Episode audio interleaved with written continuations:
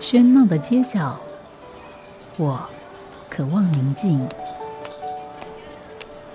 悲上优雅，寻找城市里的静谧。欢迎光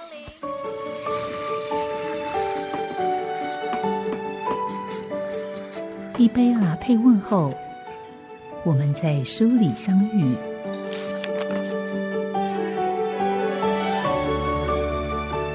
转角发现微光。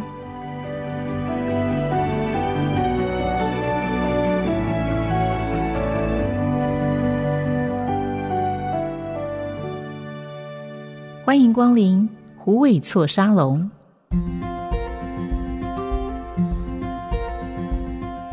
虎尾错沙龙位于云林县虎尾镇，这是一座藏身街道与巷弄中的文化宝库。书店的前身是新建于一九四零年代的河阳市住宅，充满和风与洋味，见证了日本时期与台湾现代化的轨迹。而当好书和这座优雅的老宅融为一体，这里就成为一个充满文学气息的场所。你可以随意找个舒适的角落看书，享用咖啡轻食，又或者观赏主题展览，参与书店所举办的活动。书店主人王丽萍，人称辣董，今天就来与大家分享他一手打造的虎尾错沙龙。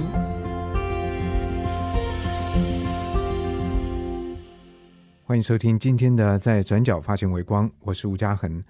在今天节目现场，我们很高兴邀请到胡伟错沙龙的辣董来节目里面介绍呃这家书店以及跟这书店相关的种种。我们先跟辣董问好，嘉恒好，各位听众好。对，辣董的董在董董事长的董，辣是这个呃辣椒辣的台妹的辣，辣椒的辣。如果不认识人，第一次接到、嗯接触到你，知道这个名字名字，嗯会不会觉得很好奇？还问一下，会问一下，对，那你怎么回答呢？呃，这个就呃，我在两千零二年的时候，就是我我本来是从大学毕业就一直搞政治嘛，然后后来搞搞搞也也去当了几届的议员，然后也也到中央去当了立法委员这样啊。但是这当中我我们其实有申请，就觉得说想要申请一个电台，为什么？因为我在呃搞政治的时候，我是民进党籍的。那当时我们就是有一个口号，就是要突破国民党对天空的垄断。就是当时的整个媒体几乎大部分是蓝媒嘛，哈，所以我们是呃就就去申请了电台。但是我申请的电台，我就呃就在一九九四年那一年，我在就是呃四百年年来第一站，就是高雄市长也要选，然后台北市长也要选，嗯，然后包括台湾省的省长有没有？第一次嗯。哈、然后后来就哇这好像废省了。公购很久以前了，丢丢丢。然后那一次，因为我们都是干部嘛，就是我们都是政治干部，也是党公职，因此呢，我们就必须要去主持节目这样。嗯，那那一次我就发现了，就是说，哎，这样的一个媒体，就是电台这样的一个媒体，它是一个非常生活性的、很亲近的。那我就衍生了一个想法，我就想，哎，我要来做一个女人的电台这样。那是在一九九四年。那后来到五年后，呃，四年后，哎，行政院新闻局，呃，他有一个这样申请电台的机会，那我就着手跟我们一些呃女权会的姐妹，就是我有搞一些妇女议题，然后就跟一些姐妹就说好，我们来搞一个女人电台这样。嘿，什么叫做女人电台？呃，就是呃，我我们在讲女性主义的时候，我们会觉得，比方说，呃，你我我们碰到一个女人哦，还是我现在碰到一个我的大学的朋友，然后你你可能会去问他说，哎哎，王丽萍，你你你你结你结婚没？哦，你你你有嫁安无？你嫁相还是你嫁对啊？你？但对我来讲，我可能我可能会直接回答说，对不起，我不嫁安。好、我不给人，我是结婚，我是结婚，我不是。嫁人，对，就说这个嫁娶好，跟结婚这样的语言的含义，它其实完不完全不一样。那为什么会有这些语言的用法？那就是一个以父权为中心的一个社会的角度嘛。那因为我们就一直在搞女权啊，所以就觉得说，那我们包括在媒体上，然后在在这个用语上，我们都要去计较这个事情。嗯，所以我们就觉得说，好，我们来搞一个女人的电台，就用女性为为主体。然后为主角的、为观点的这样的的电台，但可能有一些男人也会觉得说：“哎，那你是不是瞧不起我们男人？还是你是刻意要欺负女人嘛？哈，要变成是一个复仇的女人？”我说：“其实不是。比方说，我我们是讲说，哎，掌握哪一跳，不让嘎给笑，就是女人，好，是很呃很厉害的你你自己要聪明，哈，你自己要要要脑袋清楚。”那就不会被欺负。不，这也适用于男性呢。呃，对啊，对啊，所以，哎，你这个讲对了，就是说，哎，我们现在姑且讲的这个女人杂不，她其实是一个泛指弱势，就说，同时有可能这个弱势者是一个男性啊，所以这个其实是就是这样子带他，他他不会是说，呃，永远女人都是一个弱的，然后都是被男性欺负的。我觉得那个是它是一个相对性的问题，这样。对，所以，我们其实这样的主张，他是说，我我们要去呃同情弱势，然后我们也不能去当一个加害者，然后我们希望就是性别平权、性别主流化，然后能够去做这件这个整个这样的一个运动，这样。对，嗯。不过题外插你刚刚讲的是说为什么叫辣董嘛？好，那我现在就要讲，好，我们这个电台就噔噔噔就真的出来了，然后就叫。姐妹电台，好，紫色姐妹电台，好，然后人家就叫我董事长，那我就讲董事长在叫我，完全不，我完全没办法感觉是在叫我，哎，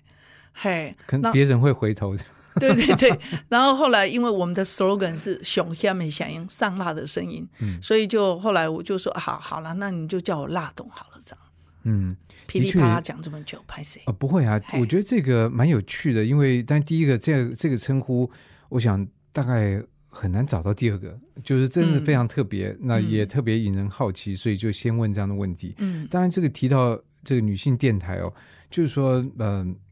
但这个也不只有在女性，我觉得其实在这社会上面也常常会看到，其实在这个就是看似弱势的这个里面，他有时候会会呃抓住一个好像呃平权的这个合理性，结果在某些情境底下，弱势反而变成一个。加害者，加害者，对，嗯，有可能，对，所以这个就是要回到，要回到那个那个现场或者那个个案的的基础来看，好，嗯，对，对。不过在刚才我们其实提到，就是说，呃，在九零年代有这个电台，不过我们今天谈的其实是胡伟错沙龙，嗯，所以从这个又后来又怎么跟这个书店发生关系呢？呃，我做电台就是我说的那个，在两千年嘛，哈，然后筹备了一年，然后到两千零二年，呃，两千零三年开始这样，那到今天也有十七八年了。那这当中大概在两千二零一零年，二零一零年，呃，我我就在湖尾就发发现了有一栋老房子，那是我的朋友来告诉我的。嘿，在湖北的市中心，那他们说：“哎，你要不要去看看那个某某人哦，买了一栋房子，那他想卖掉，但是我觉得你一定会很喜欢。”我的好朋友这样跟我讲：“你要不要去看看？”好，那这当中我就说：“好啊，那我们去看看嘛。”因为我就在住在湖尾嘛，好，那就去看。我一去看就就是就一见钟情，就其实是真的很很爱。好，他就巷子里面嘛。是什么因素吸引你？是当时他的状况，呃，是一个他的屋况蛮完整的，但是呃，他上他是在那个湖尾的中央市场那个巷子里面出来，但他又没有比邻比邻到大马路，可以说他是在湖尾的非常的市中心，可对，可是又闹中取取静这样。那这当中其实。呃，湖尾就在云林，本来比较大的镇就是湖尾镇跟斗六嘛。那当时其实有有一家书店，就是那个新学友，呃，是新学友吗？嗯，应该是新学友，反正就有一家书店，嗯，就说这还算比较大一点点的嘛，哈。啊，可是后来新学友他在湖尾的店就收了，就收了，嘿，那我看到这个点，因为觉得它好清幽、好安静，又在市中心，我心里马上就一个想法，就是说啊，这个地方其实可以做书店，这样。是因为觉得、嗯呃少了一家书店，所以好像应该补一家回书店回去。对对对，我我自己在我我自己因为就土生土长护卫人嘛哈，那我常常讲我们就是就是命还不错哈，嘿，也有一些资源。啊，所以就会会比较是这样做事，就觉得说哎，好像缺乏这个东西，然后也比较没有人注意，那我们的能力或者我们的观点有注意到了，然后好像我们也做得到，那就我来做吧，这样。嗯，对。所以就这样就诞生了我们今天在节目里面介绍这家胡伟错沙龙。是，那刚才辣总提到你是胡伟人，嗯，其实胡伟是一个很有趣的地方，而且它有非常、非常光鲜的过去。那你是胡伟人，应该也也见怎么讲，就是说看着这胡伟这几十年的变化，对，嗯。胡伟就是在一九零六年，就是在日本殖民的时候，他设立的那个糖厂嘛，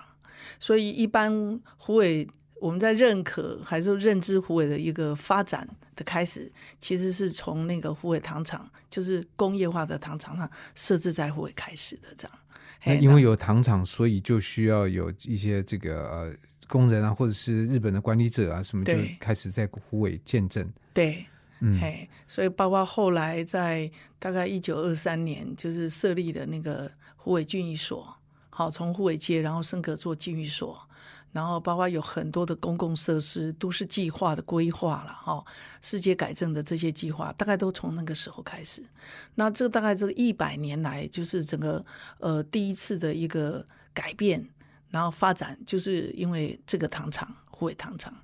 那到后来，到一九四九年，就是蒋介石，呃，从这个中国，然后这样大量的这样呃移动来台湾。那这时候在湖尾就又有那个湖尾的空军基地，有没有？在那边设那个空军的训练所嘛，基地嘛。哎，可是，在嗯之前没有空军在湖尾嘛？在之前就是二战的时候，其实日本在殖民的时候，他也有呃稍微做一些规划，然后有一些训练。那但是那时候规模比较小。胡伟那时候也是被盟军轰炸的点之一。对，嗯然后包括有部分的神风特工队，我我最刚好就有一本书是两天前，就是胡伟空军的后代，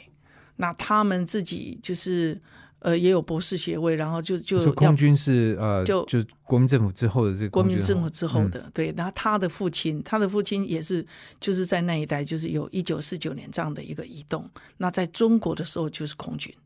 对，嗯。然后后来就是跟着移防到到到湖北，然后在湖北的时候就湖北发展这个空军训练基地，所以湖北的第二次的一个大量的一个呃呃，人口的增加。，对，是因为空军，嗯嘿，那一直到今天我们在看，就是呃高铁在湖北的设站，应该是哦、这这后来的这十年，最近的这十年，我想未来会引动云林的一些地景啦、地貌，包括经济行动，包括政治上，都会有一些带动，应该就是高铁的这个因素。对，嗯，那高铁这个跟当初比如说空军用地有关系吗？有有有，呃，高铁整个高铁特区也用了一些当时的空军的用地，嘿，嗯，然后后来也反正也提拨了很多国军这边的地。那比方说最近要讲这个眷村，眷村文化的一个保存哈。那像湖尾的这个眷村，它就是一个比较乡村型的眷村，那一直在整理这方面的这些呃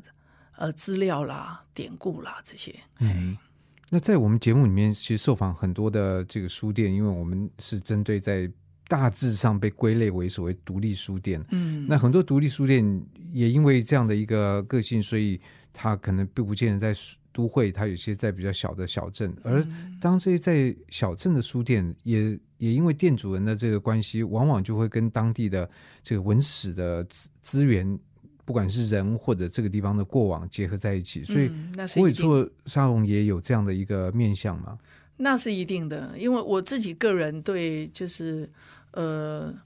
历史资产，我我自己就是我自己也很爱。嘿，那因为这个书店本身就是一个老房子，对对对，老房子有八十年，所以当时其实我整理了之后，因为我我是我是赶快买下来，然后自己再慢慢整理。那慢慢整理之后好了之后，我自己又提报给文化资产委员会哦，然后就是申请主动申请做历史建筑这样。对，嗯，所以这个整理花了多久时间？大概整理了四五个月。嗯，对，那可是提报成这个历史的这个资产，会不会对于你的房子就有受到一些限制吗？它其实不会，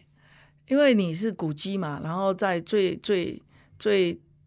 就是最低的一个层级就是历史建筑嘛。那事实上，这个历史建筑的核定，然后跟主人要继续怎么运用，它其实，比方说，就算你最后你真的还要做买卖，它是也不妨碍的。那如果修缮嗯或者说变更它的外貌，也不必须要。提报，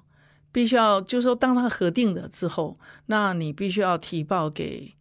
给政府，对。但是事实上对，对我来讲，就是呃，大概我的修缮都是完全我自己在弄。嗯嘿，那你提报给政府是通常是你需要政府也多少给你一点补助嘛，哈。但是因为政府的补助还是旷日费时，而且就是你真正的资源也不多，所以对我来讲，我把它核定做历史建筑，其实是比较希望是说用一个态度，就说，嗯我是这个态度在看待这个历史资产，这个建筑的资产。那我也希望就是将来它能够继续用这样的一个一个身份，身份来存在，然后继续呃能够保有，然后在护卫的这个世界上这样。对，嗯，所以这样的这个呃这个状况，也就说明了这个书店从它的建物就是跟这湖尾的历史是相连。对，那可是对于一个走进书店的人，就是尤其我们在现在有时候做一个游客，你进到一个、哇，这个房子老房子好美丽，但是嗯。我们的这个认知也就停留在老房子，但对于这个房子的过往，然后它的这个建筑、它的风格代表什么样的嗯意涵，或者什么样的文史的这个意义，有时候我们在走走马看花看不出来。对，就是呃，我们会建议说，呃，你你如果要来胡尔错，你就做一点功课，因为我们有 FB 嘛，有网站嘛。那事实上就是说有有很多的资料在里面，那包括这些他的身份、他的历史的特色、建筑的特色这样。对，嗯，所以如果在这个节目里面，你会怎么样来介绍这个部分？就是关于这个房子的嗯历史的特色啊？就是说它是在一九四零年代二战以前盖的一个房子，然后呃是一个呃河阳风的。哦，就是已经融合了，就是不是传统的日式的建筑。传统的日式就是，哎，它完全是可能木头造的，木造用水泥，然后垫高、嗯啊，所以它已经有融合了一些新的这个建材、水泥，然后然后瓦但也有垫垫高，哎，没有垫高，没有垫高。对嗯那也就是因为，哎，这个这种建筑它有个专有的名字叫新雅式建筑，嗯，就是说新新新旧的新，呃，那种新复兴的新，哦复兴中的兴，呃中华文化复兴的兴，亚就亚洲的亚，嗯。就说日本殖民台湾，它其实进行台湾的现代化，但问题不要忘记，就是日本它当时就台湾的一个现代化，它是要繁荣大东亚共荣圈，所以它把台湾变成是它帝国主义的就是的一跳板，很重要的一个基地嘛，哈、所以在这边它它就会变成不是传统的木构造，它就变成是融合了这些新的这些建筑的材料啊，所以它在那时候建好，然后嗯就很完整，所以即便是周遭的这些景观都坏掉了。哦，可是它整个房子就还可以保存的蛮完整这样，对。嗯那这个新雅式建筑就很妙，就一方面我自己很喜欢老房子，那一方面我在当时我又我我又收藏了很多欧洲的古董，然后我我就把我的欧洲的古董这些灯啊放在放在放在这个书这个这个房子里面，哇，就是非常的麻吉。嗯嘿，我本来觉得说，哎呀，我实在是好像要低调一点哈，所以我就去永康街，然后永康街有个杨杨杨大哥，他就是很喜欢弄弄灯，所以他就收收了，你可以去那边挑灯罩，然后挑挑那个灯轨，然后就跟他讲我想怎么弄。好，那那那些都是大概一九三五年，然后一九四零年、五零年啊，就是老台湾的东西。嗯，那我也有一些那样的东西的灯。那一开始我就想，好，我要低调一点，这个是书店嘛，哈，不要太奢华。嘿，那我就弄了那样的灯，但是我还是觉得，哎，有点心动手痒，我就放了一盏我自己收的这种欧洲的灯啊，哈，壁灯，铜雕的这样，一放下去就觉得哇，非常合，对，就是好合哦，你知道吗？哈，嗯嗯，那事实上就是说，这个跟台湾的历史还是真的吻合的。后来在又几年之后，呃，西罗的罗阳文教基金会，那因为塞雷大桥嘛，西罗大桥当时当时是远东第一大、嗯大桥，记记不记得？对，对，那这个大桥兴建的时候，甚至在大桥的两端，国国防部都还有驻扎那个军队。哦，真的啊，对，因为那时候等于在军事上还是很重要嘛。嗯好、好，那罗阳文教基金会他们也 run 了很久了，然后他们那一年呢，他们就要做塞雷大桥六十周年黑纪念。嗯那这个塞雷大桥呢，为什么六十年？好、就是在也是在日本殖民的时候，在日本殖民台湾的时候就开始在筹划了，但是没有新建。没有新建。嗯对，后来是因为西罗的有个镇长还是医生还是谁？哎，厉害厉害，这样很厉害。就是西罗的第三任的镇长，然后那时候就是呃，塞里郎他们觉得说这个桥还是要建嘛，因此呢，就这个镇长呢，他就伙同了所有的镇镇里面的比较重要的人，他们就发起了一个复建委员会。然后后来呢，这个新西罗大桥就是呃拿到的就是中华民国政府，然后包括就是美美元对，那时候在战后已经有美元进。对，嗯嘿啊，所以就咚咚咚就把它弄起来嘛。对，对，这，西罗大桥是连嗯北边是西周，是？对，啊，南边是西罗。塞雷，其实我上次也刚好听一个人讲，就是说台湾这个桥梁的命名哦，是以北端的那个镇的嗯，地名来命名，所以这一条条桥其实这座桥应该叫西周大大桥。才对。嘿，但是因为西罗这镇长是整个事情的这个推动者，对。所以他就呃这个桥等于说违反了这个命名的规律哦，是用南边的西楼叫李应堂，啊，对，李应堂镇长。嗯。好，那他们要要做这个六十周年的大桥的纪念嘛，哈，有系列的活动，其中就是也帮忙编了一本李应堂的书，然后也做了一个模仿说，呃，这个李镇长当时他的家居的生活，包括他的书房。结果这时候问题来了，就是，呃，这个罗阳文教基金会的执行长，哦，还有他们的常董就来找我，哎，丽萍，我们要跟你借你的古董家具。我说干嘛？他说我们去爬树的那些资料，发现说当时的这个李应堂镇长哦，他的这些家具啊，全部都是就是这些欧式的，所以我就讲说，当时在当时的台湾在日本殖民的时候，其实它有一定程度的世界化。嗯，然后台湾的后亚郎还是塔切郎，他们用的这些家具啦，啊，包括他们穿西装啊，哈，然后听的音乐啦，古典音乐啦，哈，哦，都是这种古典派的，嗯嗯，这也说明了，就是说，呃，台湾其实，在进入这个二十世纪，特别在一九二零年代嗯。之后，它等于跟整个日本搭接上，而日本所搭接的日本又是明治维新之后受到大量西方影响的这个日本，所以等于说像胡伟这样的一个在日本人所建造的这个城镇，它事实上是在当时应该是非常摩登的一个市镇。对，嗯，当时的胡伟，我听后来有一些朋友他们读胡伟女中、读胡伟高中嘛，哈，他们认他们就直接描述说，当时的胡伟，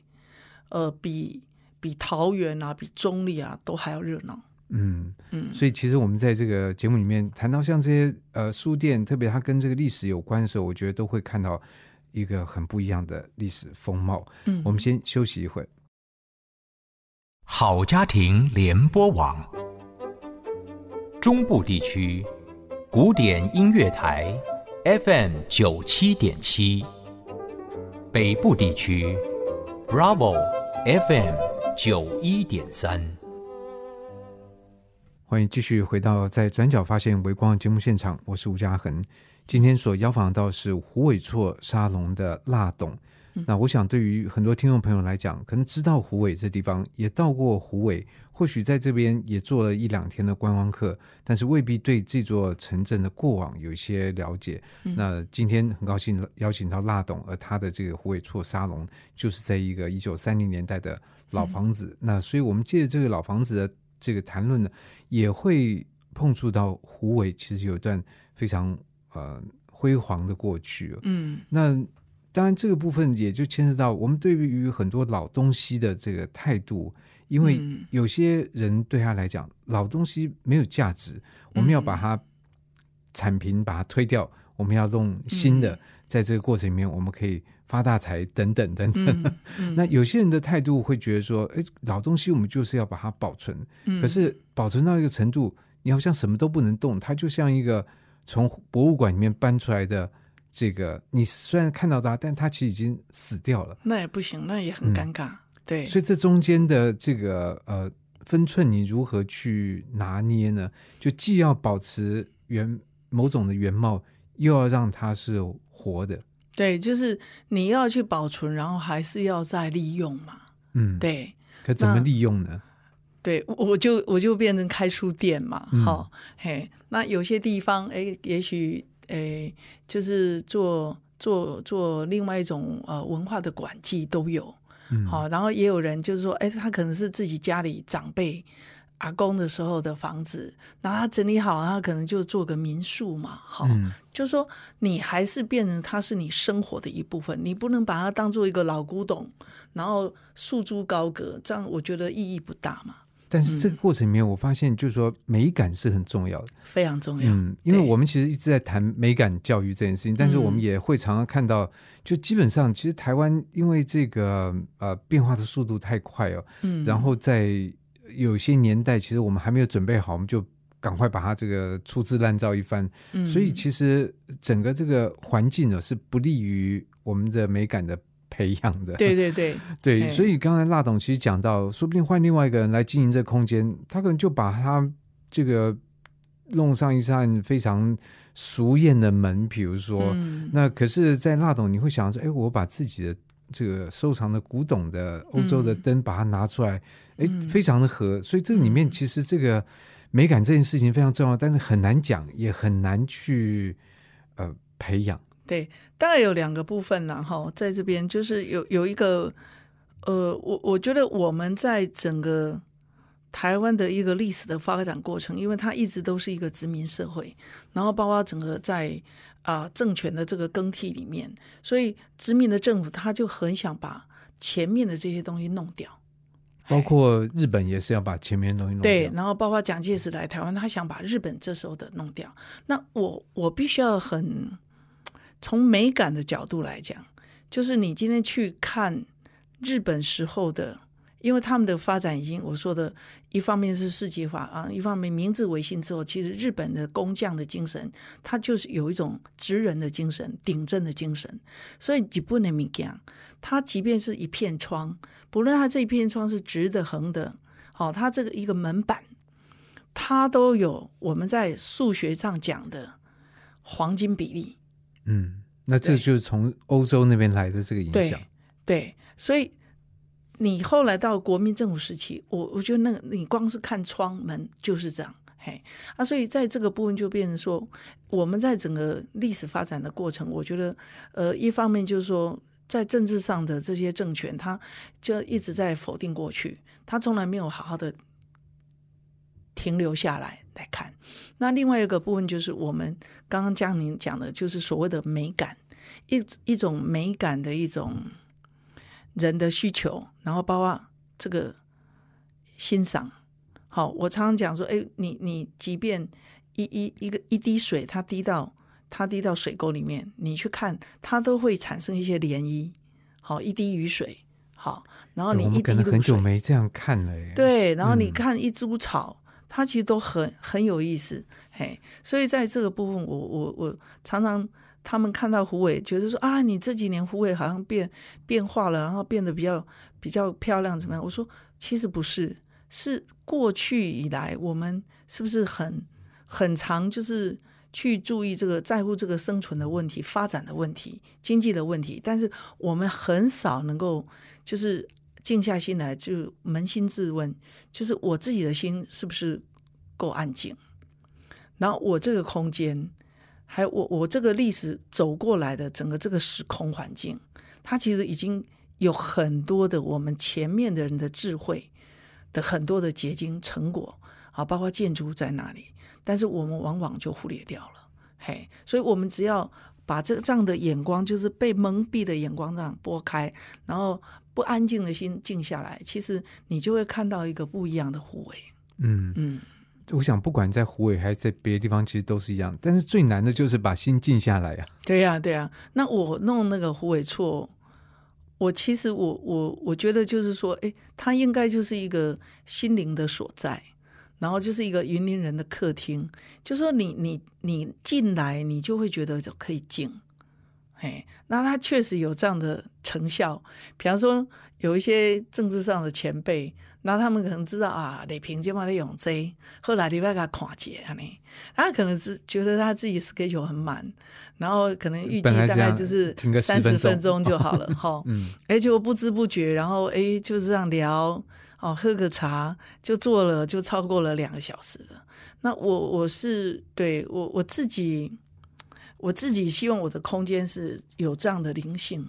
它不需要诉说，因为它的环境的塑造，它就有一种氛围，它就有一个能量，然后它就可以诉说这样。嗯，嗯，所以我不知道我这样理解对不对？等于说这个建筑它其实本来有它的一个一个美跟它的讲究在里面。嗯，那现在辣董只是说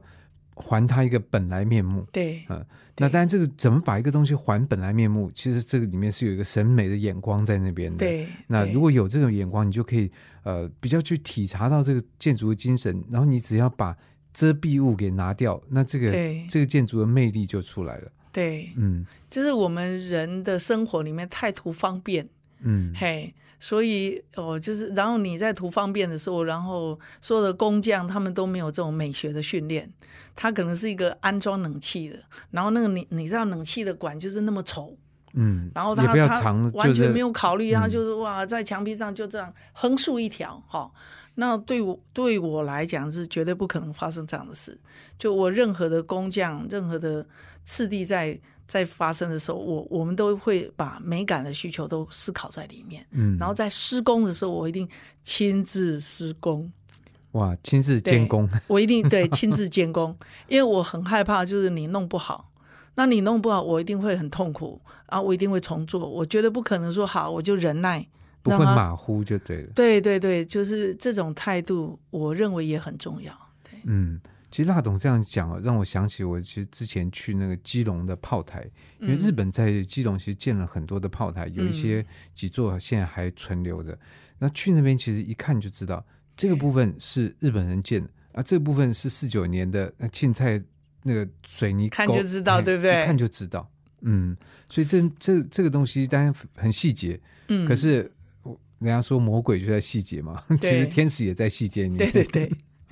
所以呃，走到这个胡伟错的这个书店的空间，它的美，我觉得或许听众朋友慢慢可以勾勒出来，它是一个嗯。应该被照顾很好的一个老房子，然后在这个房子里面有一些、一些东西，透过这个蜡董的这个巧手绘心，然后嗯。来、来衬托它本来的一个美感。那嗯。还有就是说，什么样的美感是我们做一个拜访者会感受到的呢？以你做一个主人来讲的话，比方说，人家问我说：“你觉得哪边最漂亮？”那事实上，我会呃，我会我会说，所有的地方都很漂亮。嘿，那当然就是说，因为你是在巷子里面嘛，那巷子里面一进去就是我请王宗龙艺术家，就是一个擅长铁雕的一个艺术家。那我们刚刚有提到西罗，西罗因为有基金会在那里，那他们很很很有意的把它塑造成一个艺术小镇，所以就用西罗的四街跟西罗大桥，然后他们每年都找这个国内有一点代表性的艺术家，然后做一些公共艺术在云林。那我我会觉得说，所以这是自发性的吗？还是是有政府的这个？呃，他们会去呃申请一点政府的资金，但是他们会呃，比方说跟北艺大合作，然后北艺大每年的艺术系的学生由教授带过来，然后把西罗大桥的他们那个因为大桥抽换那个那个架构嘛，有很多废铁，那、拿那些废铁一年一年做创作又做了很多的公共艺术品，然后就留在留在这个西罗的周嗯周边，然后也会有时候是呃用劳务采购的标案，然后就交给艺术家比较已经更成熟的艺术家，然后来采图，然后来做一些这些艺术品。那我就认为说胡伟好像比较缺乏这个部分。嗯，嘿，那因此胡伟错沙龙，我觉得它就是一个绿建筑，它就是一个美的建筑，它就是一个值得典藏的建筑。那我在周边，因为它是新雅式，呃，有点河洋风，那我很不希望就是说我我在那个围墙搭建的时候有用雄贵传统的奔写的啊，所以我就请了艺术家，然后就是用铁雕，嗯，然后有穿透性，那就可以看眼嗯。这个视视觉不会被挡住，对所以可以看到建筑的样貌。对，然后它本身就是一个当代艺术，就是说我即便是一个大门，即便是一个围墙，它它就是用那个浊水溪的浊水的溪的石头，嗯。然后包括呃铁铁，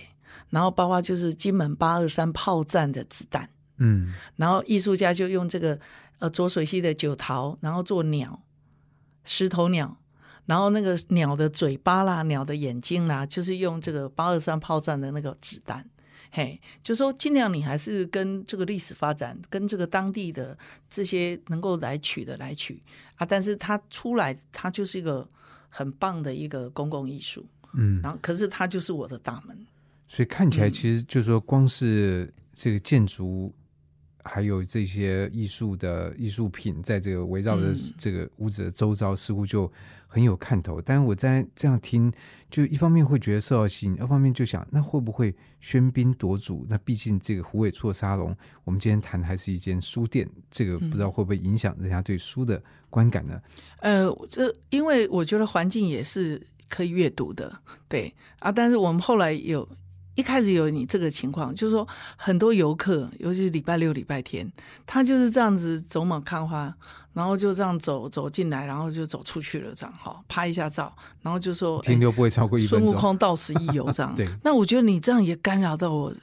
书店内部，尤其是已经坐下来的朋友。嗯所以后来我们有一个，就是说，好，你如果在巷子里外面要拍照，那当然任你拍嘛。对，假设你要进来，那我就会收一个文化资产维护费，六十块。嗯那你要进来买书或者买饮料我我是可以抵，但是我就不会让你就是这样子走马看花，你顶多在庭院，好，嗯那你就不要进来，因为你一进来，我我的室内空间其实不大嘛，西杂北那样，但我觉得是真的会影响别人这样，对对，而且有时候嗯假日人一多，而且就是说人都这样，哎，怎么人都往那边走？哦，我就跟着走，然后呃大家进去，哎，我我也进去，嗯然后这个室内空间如果在受限或者人很多的时候，非常不 OK。对，的确会对呃里面的，其实整个应该说进到室内的这个感觉就不会太好。对我就会觉得嗯我的环境被亵渎了。嗯，对，可这样有没有人抗议，觉得哇这么贵，或者说我就站在门口拍？嗯，那没关系，就是他自己选择嘛。嗯，对，嘿，那因为你要真真的要进来，我觉得就是说，你你你你对了一个朋朋友，对了一个客人，比这些无心的一百个人都重要。嗯，对，对我觉得这个态度是这这个这个六十块，其实不是说他是在要要增加营收，或者说哦你这个店家嗯要赚钱，他其实有个态度在这里面。，对就是说你进来这个空间，你就好好的享受，对那也同时你也享受，自然也不会太因为顾及这个品质，所以你不会嗯太希望一些人去干扰了不 OK 这个这个经验。对，不 OK。应该我觉得是你最先觉得不 OK，就是辣懂你自己。对对对，我就是 就是你真的很懂得尊敬这个土地，尊敬这个空间，会欣赏。那我就是你来一个人就好了。嘿，那你那种哦来一百个慵慵来车要来，我我们会拒绝掉。嗯。对，所以像因为不太属于我们的客群，嗯，所以像这个沙龙，如果到了、呃周末，一般来讲，大概嗯停留在室内空间多吗？会比较多。嗯，对，平常就回回啊嘛哈，然后周末的时候，因为也会有一些外地来的朋友，那我觉得外地来的朋友，他们还是会会做一点功课啦，对，嘿，那我觉得就是比较不会，就是比较不会因误会而而而来这样，嘿，对，而且其实现在在网络上面做功课是相对方便很多。对呀、对呀、对，所以如果听众朋友有要造访虎尾龙沙虎尾错沙龙的话，在网络上可以先看一看，然后呢，呃，在这个地方你可以安排一下你的行程，就是说，嗯或许你打算在这个地方刚好就是趁天气热的时候来呃进来休息一下，嗯，那么就付个六十块再进进去。除了嗯。这个买书可以抵之外，在虎尾错沙龙里面有其他的服务吗？比如说饮料啊，或者说这样，就是呃饮料啦，就是简单的饮料，简单的饮料，但并没有比如说点心啊，或者餐点心大概就手工饼干哦，然后一点水果干这样，对，嗯，就尽量简单这样。对，我觉得这尽量简单，一方面也是就书店的经营者，因为嗯你要顾书，又要煮咖啡，又要如果还有什么餐点的话，其实这个这个，但每个人想法不一样，但是对对于经营者来讲，其实是呃会构构成一些困扰。对，嗯因为我们的服务人员很少嘛，我们我们就尽量最最简单的人力，然后来做这件事。嗯，所以一周七天，每天都开吗？没有，我们休周一二、嗯，周一二，所以对如果要去的话就，不三四。五六日。嗯嗯好，但是我觉得如果在这种状况底下，或许挑平日去会比较好哈。嗯，嗯，如果能够的话，就三四五去，然后这个六日，当然去呃这个热闹一下，感染一下人气也是大概也还好，六日其实也还好。嗯对，好，那么在今天节目里面，我们很高兴邀访到胡伟错沙龙的辣董来节目里面跟我们介绍这家书店以及跟胡伟的这个关联。还有很多话题我们没有碰触，我们在下礼拜会继续邀请辣董来谈胡伟错沙龙。也谢谢辣董。谢谢嘉恒。